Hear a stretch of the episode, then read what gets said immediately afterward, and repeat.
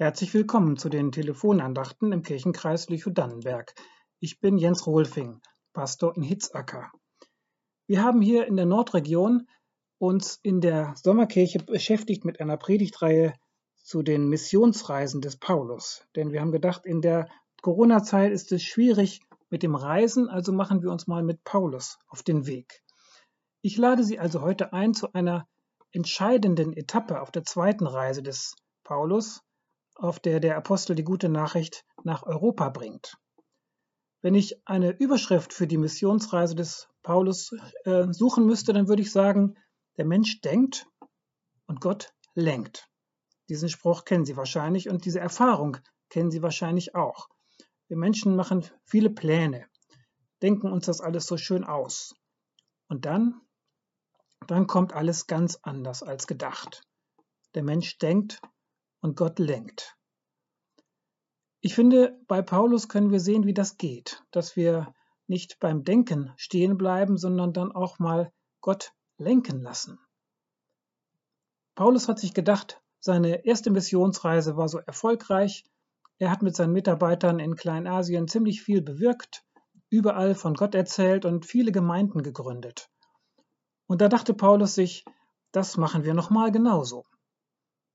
Aber da musste er zum ersten Mal die Erfahrung machen, der Mensch denkt und Gott lenkt. Denn es gab schon ganz am Anfang aus heiterem Himmel Krach. Sein langjähriger Mitarbeiter Barnabas weigert sich mitzukommen auf die Reise, weil Paulus seinen Freund nicht mitnehmen wollte.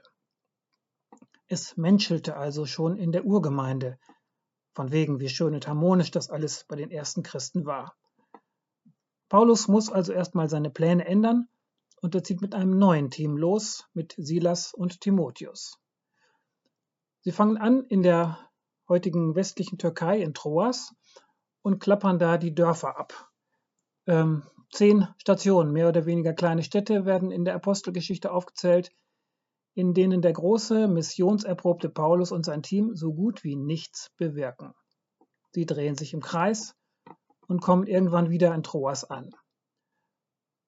Die Apostelgeschichte schreibt dazu in frommer Sprache, es wurde ihnen vom Heiligen Geist verwehrt zu missionieren.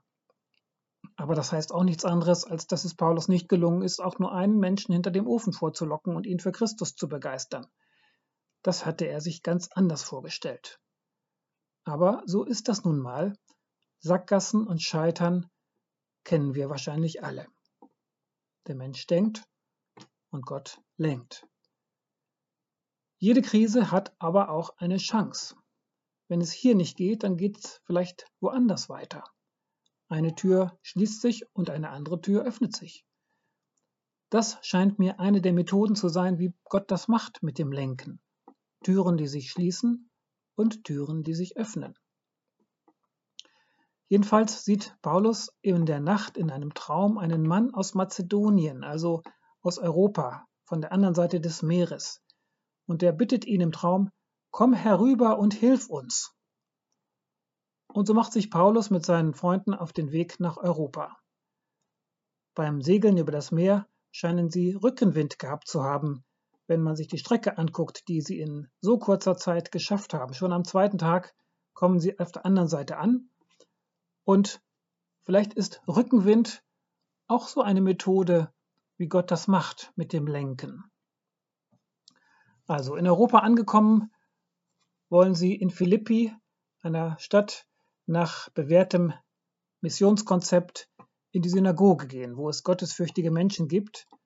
Aber sie müssen feststellen, es gibt hier gar keine Synagoge. Hier ist alles anders. Naja, der Mensch denkt, Gott lenkt.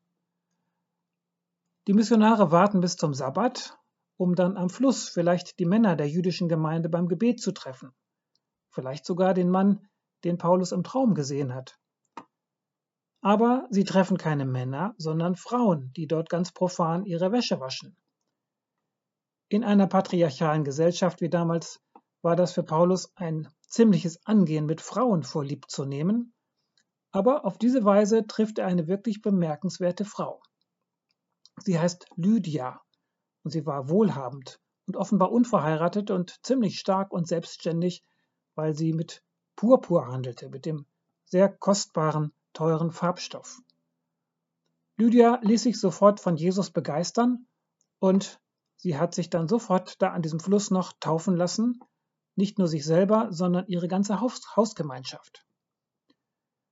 Für den Mann Paulus muss das eine echte Herausforderung gewesen sein, dass Gott ihn ausgerechnet zu einer Frau führt, noch nicht mal eine richtige Jüdin. Ein echter Lernweg, den Jesus, den, den Gott ihn da führt.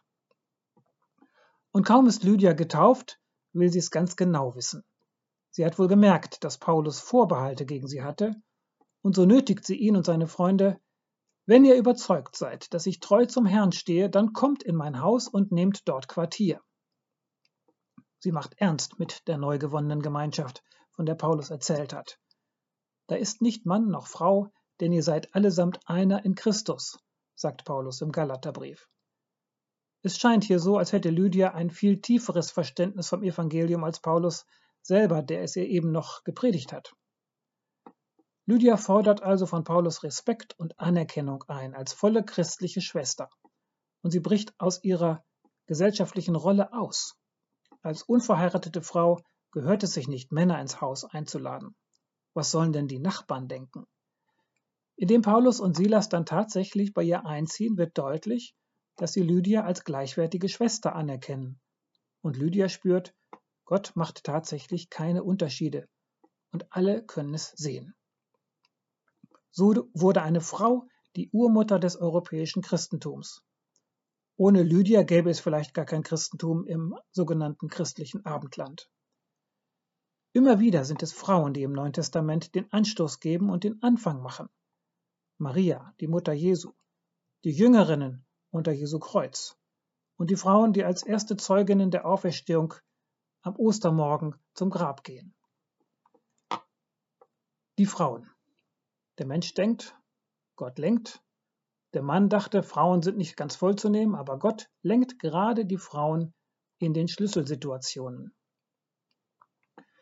Was ich aus dieser Geschichte lernen kann, wenn es mal nicht weitergeht, so wie ich mir das wünsche, wie ich das geplant habe, dann kann es auch daran liegen, dass ich vielleicht mal die üblichen und erprobten Wege verlassen muss, so wie Paulus es getan hat. Vielleicht geht es ja auf anderen Wegen weiter. Und diese anderen Wege, die will ich mir gerne von Gott zeigen lassen und ihn lenken lassen. Zum Abschluss würde ich Ihnen gerne noch ein Gedicht vorlesen, das auch im Gesangbuch als Lied zu finden ist unter der Nummer 395. Vertraut den neuen Wegen, auf die der Herr uns weist, weil Leben heißt sich regen, weil Leben wandern heißt. Seit leuchtend Gottes Bogen am hohen Himmel stand, sind Menschen ausgezogen in das gelobte Land. Vertraut den neuen Wegen und wandert in die Zeit. Gott will, dass ihr ein Segen für seine Erde seid. Der uns in frühen Zeiten das Leben eingehaucht, der will uns dahin leiten, wo er uns will und braucht. Vertraut den neuen Wegen, auf die uns doch Gott gesandt.